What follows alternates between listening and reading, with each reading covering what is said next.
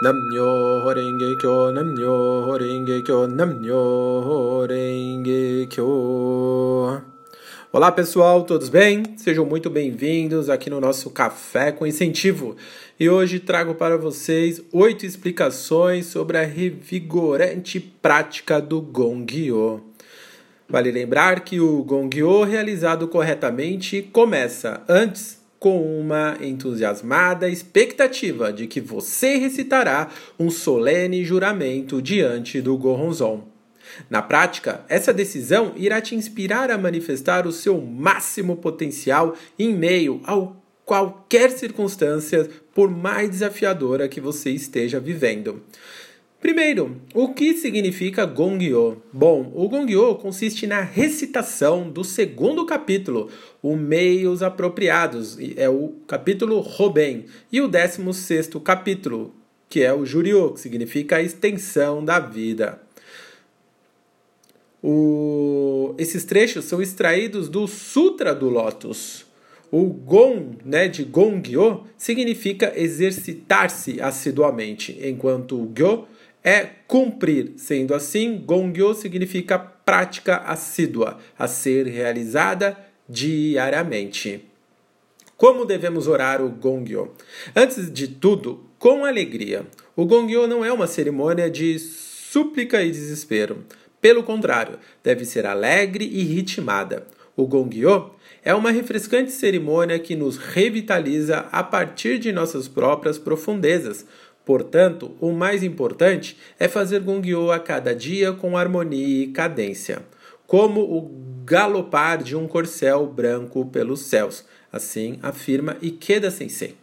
Terceiro ponto, a prática revigorante. Imagine que você tenha a oportunidade de todas as manhãs e noites revitalizar o corpo e a mente a ponto de experimentar uma sensação de profunda alegria, sabedoria, liberdade, harmonia, coragem.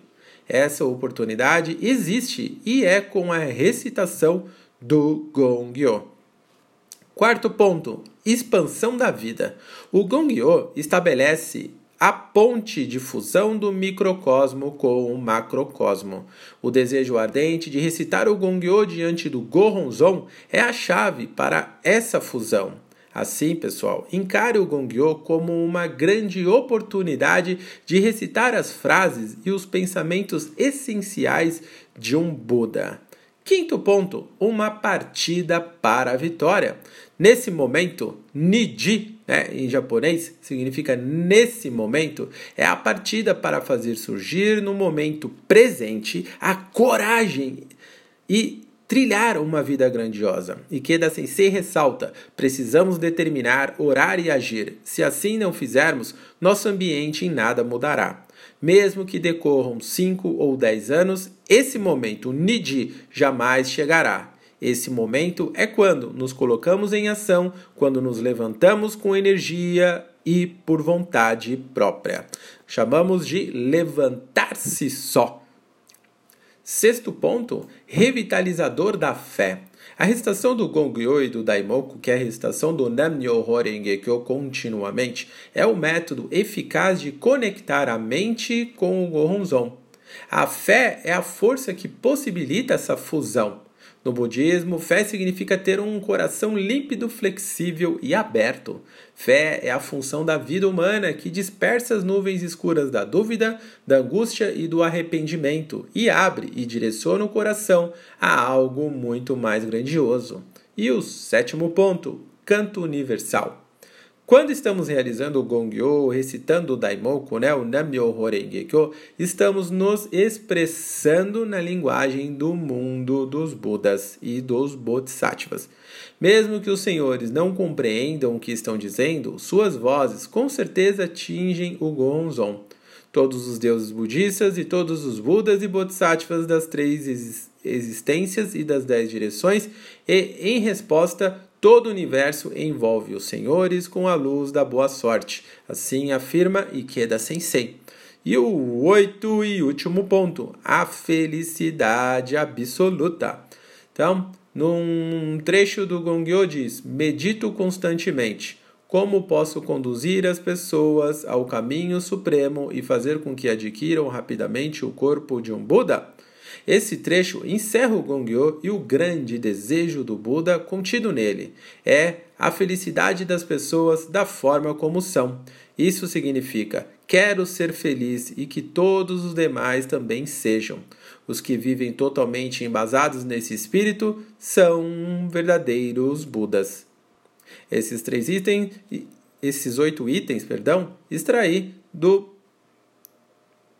livro Preleição dos capítulos Robem e Juriô e do BS na edição 2040, na página A5.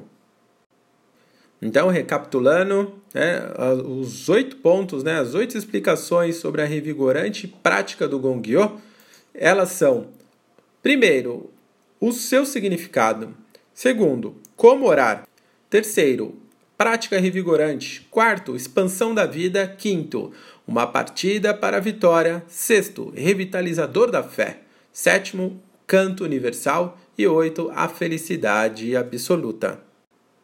Vale lembrar que o Gongyo é uma cerimônia budista diária praticada diante do Gohonzon pelos mais de 13 milhões de membros budistas da organização, da maior organização do mundo, a Soka Gakkai Internacional. Se você não conhece, acesse www.bsgi.org.br. Ela está presente em mais de 192 países e territórios, nas quais a organização tem membros budistas que se dedicam à vida em prol da própria e da felicidade de todas as pessoas a forma de realização né, do Gongyo e o conteúdo des, desta fundamental prática constam no, na liturgia da Soka Gakkai.